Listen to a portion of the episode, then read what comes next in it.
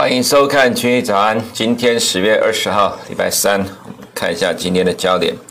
今天第一个焦点是憧憬科技业的财报，纳斯达再创波段新高，这是反弹波段以来的新高了哈，不是历史新高。不过，如果照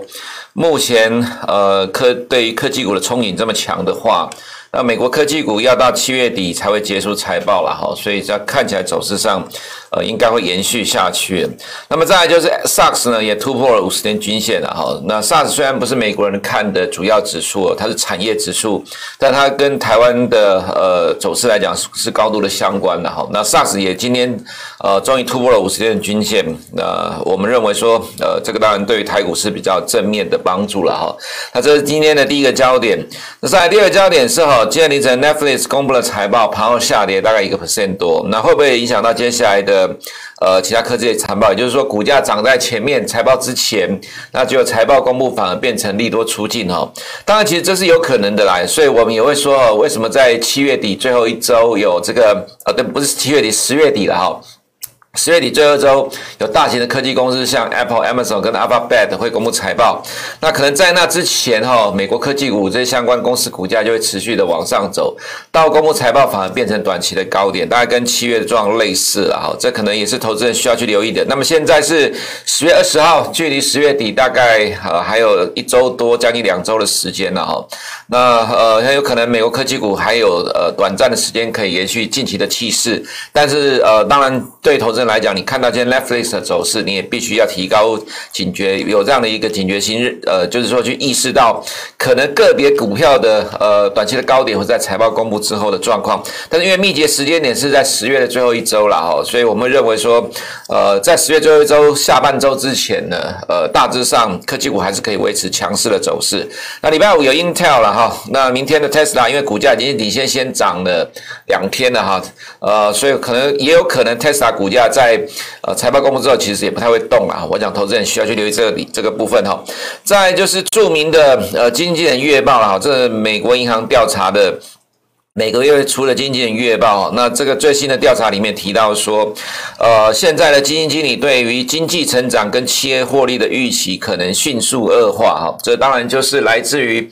呃，通货膨胀上升的影响了哈，这也是为什么从八月开始道琼见高点，九月见高点，呃，纳斯达九月见高点下跌的原因了哈。那也就是说，呃，经济成长跟企业获利的预期可能迅速恶化。基本上我们在这市场算待了蛮长一段时间的哈，所以法人会怎么看呢？我们大致上都了解，所以我们才能够走在前面。在呃八月中之后到九月这一波科技股下跌哈，我们都有看到呃会市场的预期产生变化，呃，所以有大概呃也算是在。不会说太晚哈，至少大概能能够同步的去感觉到市场气氛情绪的转变，跟提投资人提出的提醒哈。当然现在看起来就是先呃反映财报，所以比较乐观哈。那这个经济的月报提到跟我们大概是同样的看法哦，企业获利的预期会迅速的恶化，但是呢仍然倾向风险资产。这个意思是说，现在看起来在金融市场里面的哈。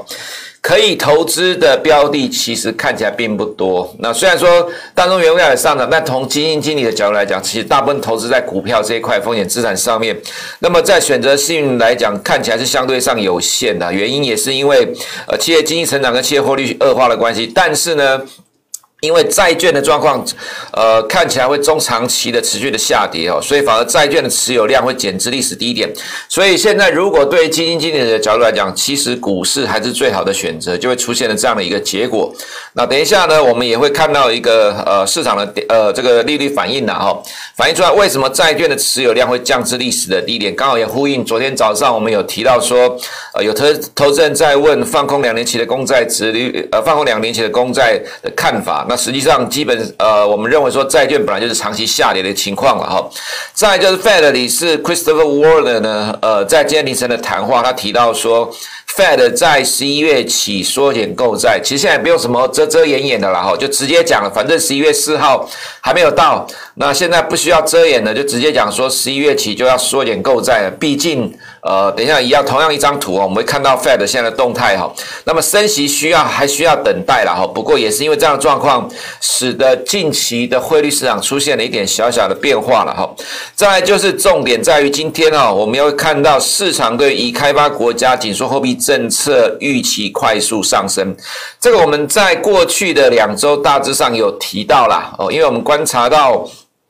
各个主要国已开发国家央行的动态了哈，那当然我们观察到这样的一个现象的时候，反映在呃最近一周来看，从这 interest swap 呢，其实已经看到这样的一个情况了哈。这就刚刚前面所提到的一个今天比较重要的重点哦。再就是哈，马云获得松绑哦，松绑这两个字是香港的媒体的写法了，不过意思也蛮贴近的啊，也就是说，在过去这么长一段时间哈，呃，马云避不见面之后，在近期现身香港。那现在香港呢，通常马云出现，股价都会涨了哈。那出现香港之后，很快跑到西班牙去考察农业。有人说度假，有人说干嘛什么之类。至少松绑看起来短期是好事。那么昨天也发表了云端的晶片 CPU 啦，倚天七一零哈，那带动的 ADR 大涨了六点一个 percent。昨天香港科技股虽然涨了三个 percent，不过呃，香港的这个呃这个呃这个。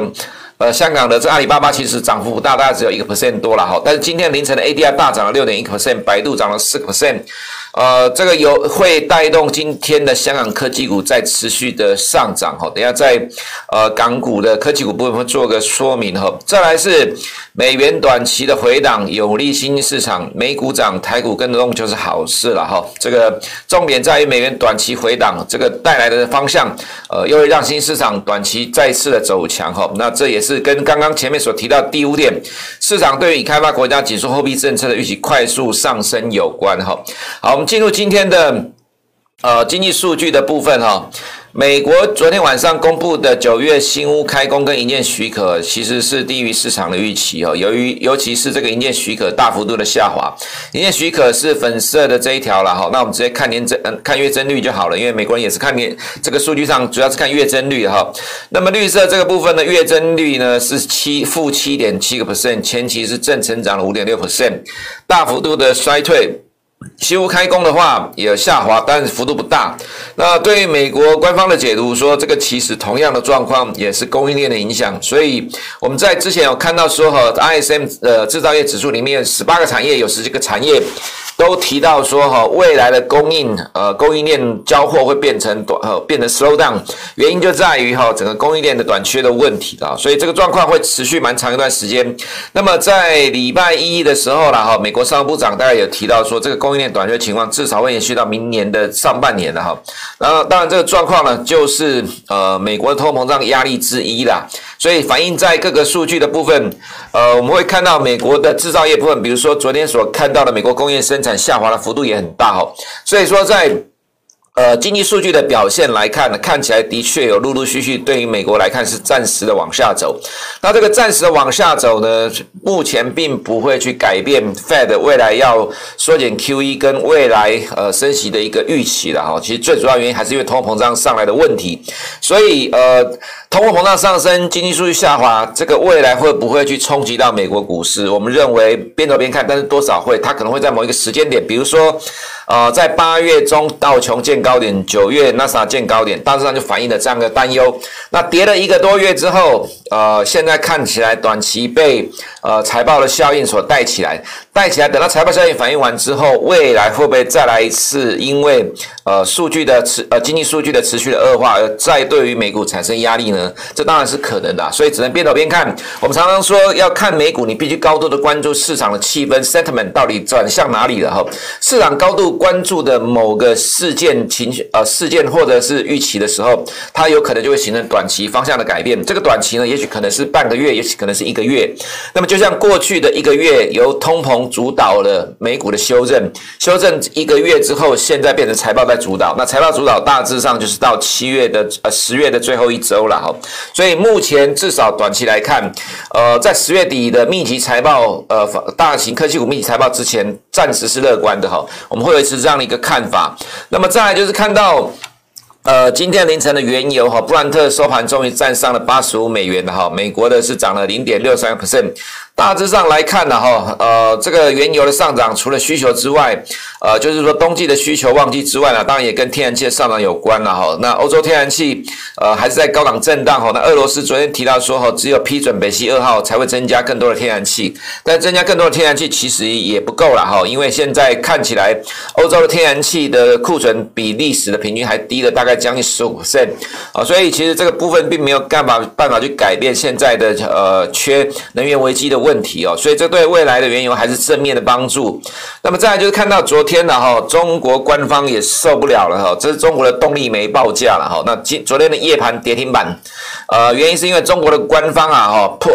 北京汉奸的公开表示要动用计划经济时代的行政手段，要干预。呃，煤的价格了哈，所以动郑州动力煤呢在夜盘跌停板，今天可能会让哈在过去两个月最强势的煤炭族群哈煤炭板块下跌了，那当然这多多少少会影响到 A 股的一些市场气氛啊。不过这呃对整体的经济来讲算是比较好的现象，但是呢它没有办法改变目前不只是在欧洲啦，在中国一样出现了缺电的危机的问题了哈，所以呃这顶多只能说哈暂时的让市场的压力趋缓。但是呃，全球由中国跟欧洲看到呃碰到的这个能源危机所产生的原油料价格上涨的问题，并没有改变哈，这是比较大的呃经济上的压力。对于十一月之后来讲，多多少少我们认为还是影响到后面的金融市场的走势哈。那美国的通膨预期有小幅的呃拉回震荡，不过未来我们认为还是持续的往上走哈。这个就是今天我们刚才前面所提到的一个。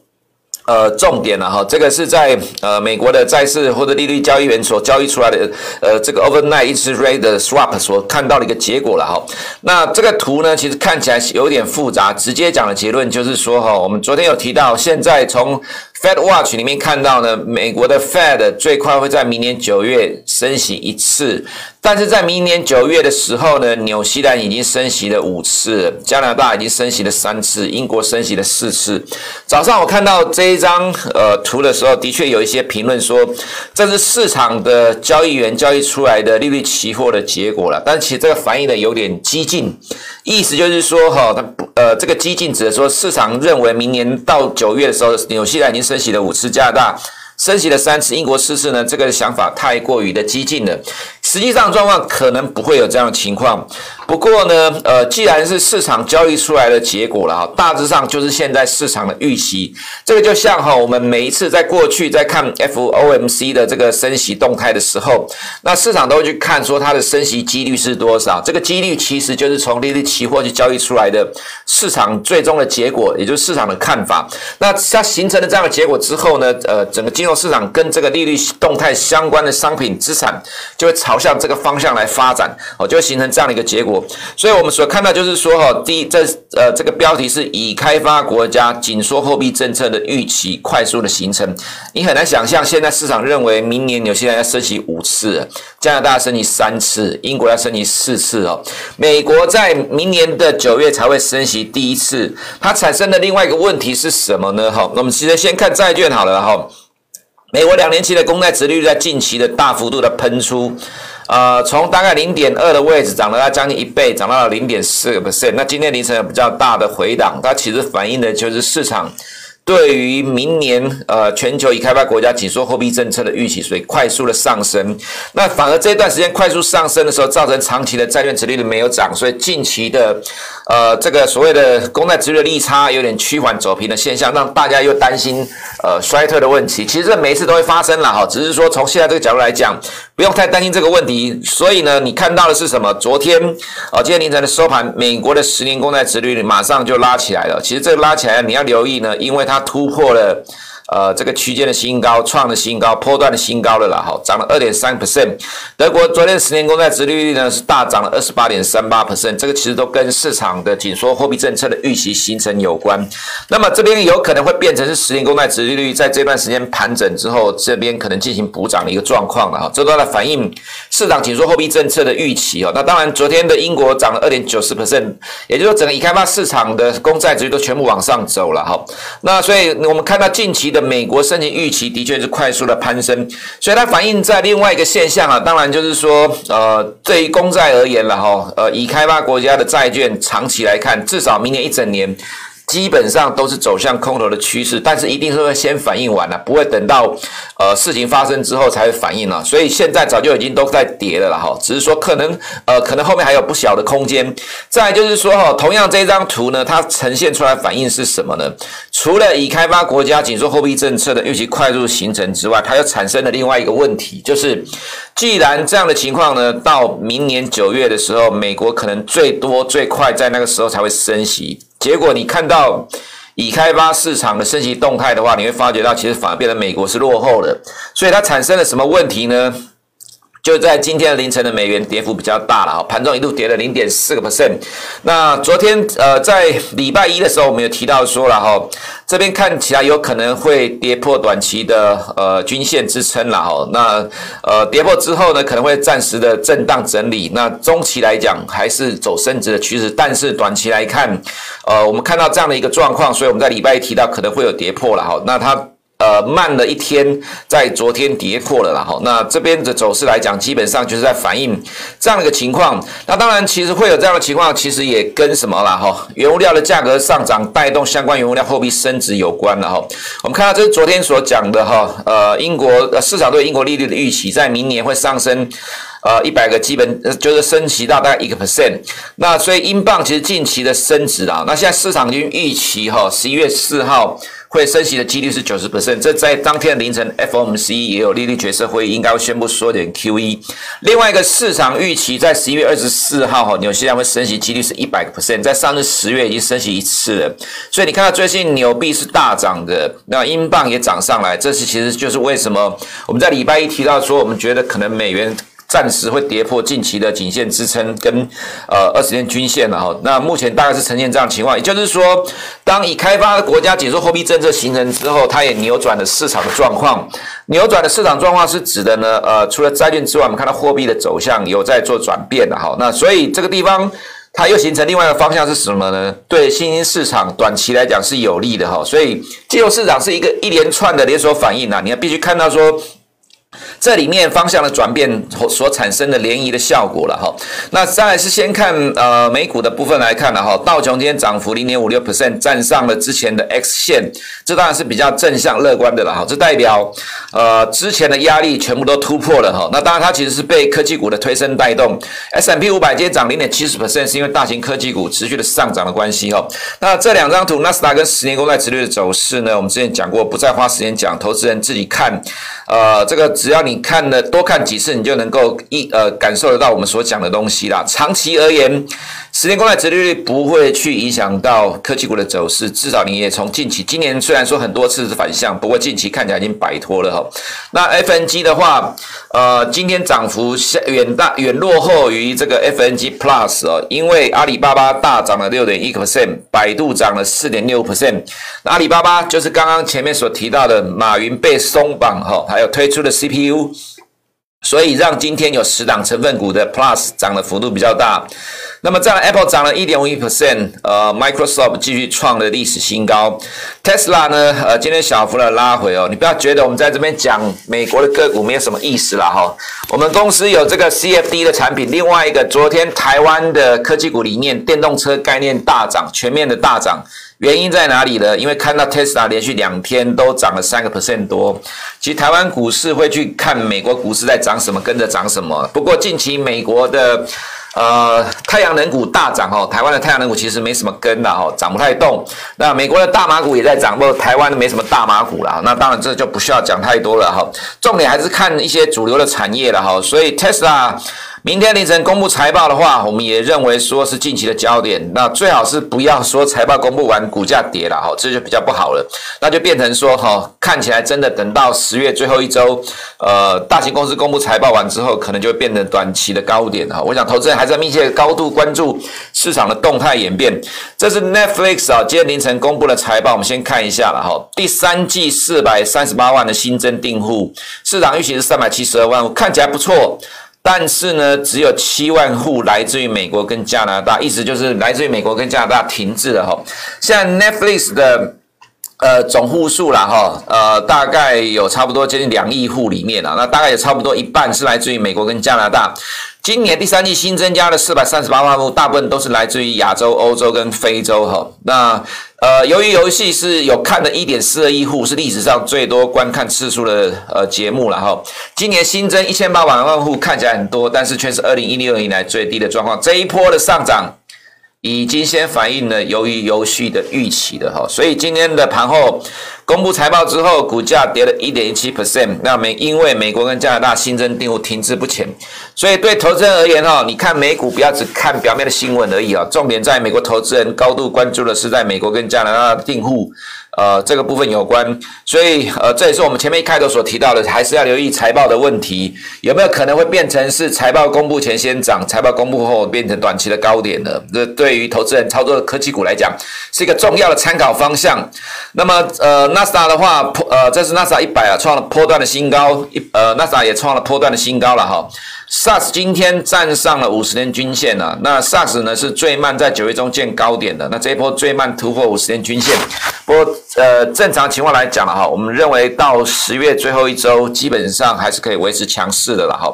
那么再看到呃港股的部分来讲哈，重点在于阿里巴巴昨天的大涨会带带动了今天凌晨的 ADR 先涨。但是因为昨天在亚洲市场的恒生指数的部分里面来讲哦，虽然涨了三点零七 percent，呃，这是跟着昨天早上收盘的 NASA 在涨。不过昨天的港股里面的阿里巴巴其实大概只有涨了一个 percent，那 ADR 涨了六个 percent，所以今天香港科技股股一定会大涨了哈。那就是跟着美股在吹。那这样我们有提到说了哈，整个政策的大方向看起来是监管是一个政策长期的利空。不过看到马云这个影响呢，居然被放风出来，股价就能够大涨。那么这代表就是说市场认为科技股的这一块，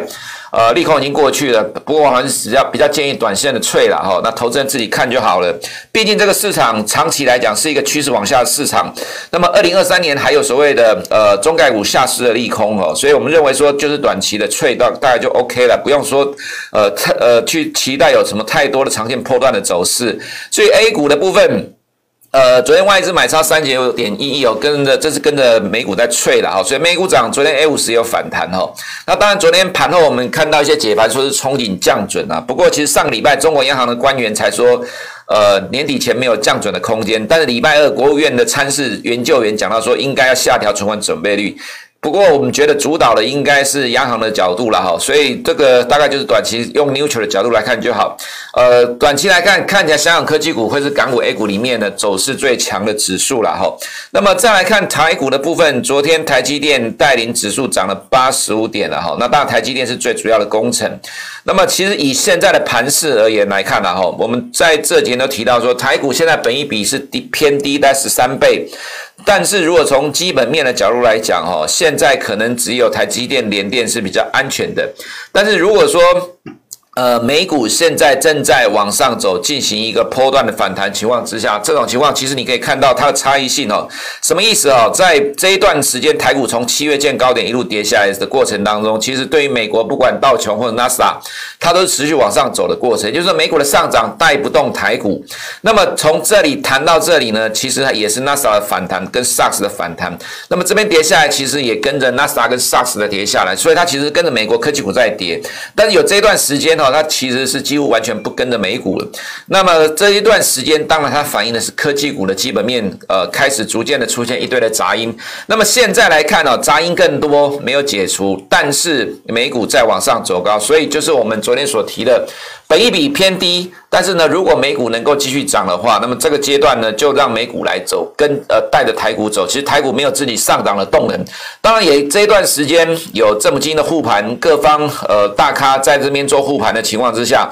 所以当美股开始进入一个呃波段反弹的过程当中，它如果在昨天能够带得动的话，那大致上它反映到目前了哈，目前多方变成取得优势的情况之下，就能够跟着美股在走。不过你看昨天的结构呢，呃，台积电当然没有涨得很多了哈。不过因为今天凌晨 ADR 继续涨，今天还因为还会跟着涨。那昨天大涨的第二呃带动指数第二名的是联发科了哈。不过因为它是有利空的，所以利空就是指说中国看起来现在需求很糟糕，呃，已经陆陆续续传出砍单的这个传闻，所以为什么这一波会跌下来？意思就是说。你看到盘面上的上涨，它其实只是为了拉抬指数。那这些呃，这些就是说基本面有利率的个股呢，其实续航力有限。有限的情况之下呢，呃，他就会不断的去找呃相对在低档股票去每天拉不停的股票，所以其实如果说对于呃个股的操作者来讲了哈，其实还是要用很短线的角度去做交易会比较安全，因为很有可能今天拉了，明天就不动了，或者拉一两天之后它就停下来了。那么你对操作者来讲，呃，整体的指数看起来就是跟着美股在走，但是从个股的角度来讲，它没有延续性的涨势，你就很难操作。所以整体来看的话，现在可能指数会比个股来的更好操作，就是看着美股走跟着走。那我们刚才有提到哈，你看到 Netflix 的走势，十月的最后一周，也就是下一周是美国大型的呃科技股密集的财报公布的时间点。没有意外的话，其实它是非常有可能在下个礼拜让美国科技股见到短期的高点。那也就是在财报公布完之后，就进入整理了。那到时候再看十一月之后要不要去反映这个呃未来的做梦题材。不过因为十一月四号有 FOMC，所以在财报公布完之后整理的几率是比较大。那么对台股来讲，我们认为呃跟着美国的科技股走，暂时应该还有一周的呃一周左右的一个空间了哈。以上是我们今天群益早上的内容，我们明天见。国泰全球智能电动车 ETF 是全球唯一高纯度智能电动车主题的 ETF，聚焦最关键产业巨头，带你参与电动车急速狂飙的致富机会。准备好迎接这一波庞大市场新契机了吗？投资电动车就是要国泰。投资一定有风险，基金投资有赚有赔，申购前应详阅公开说明书。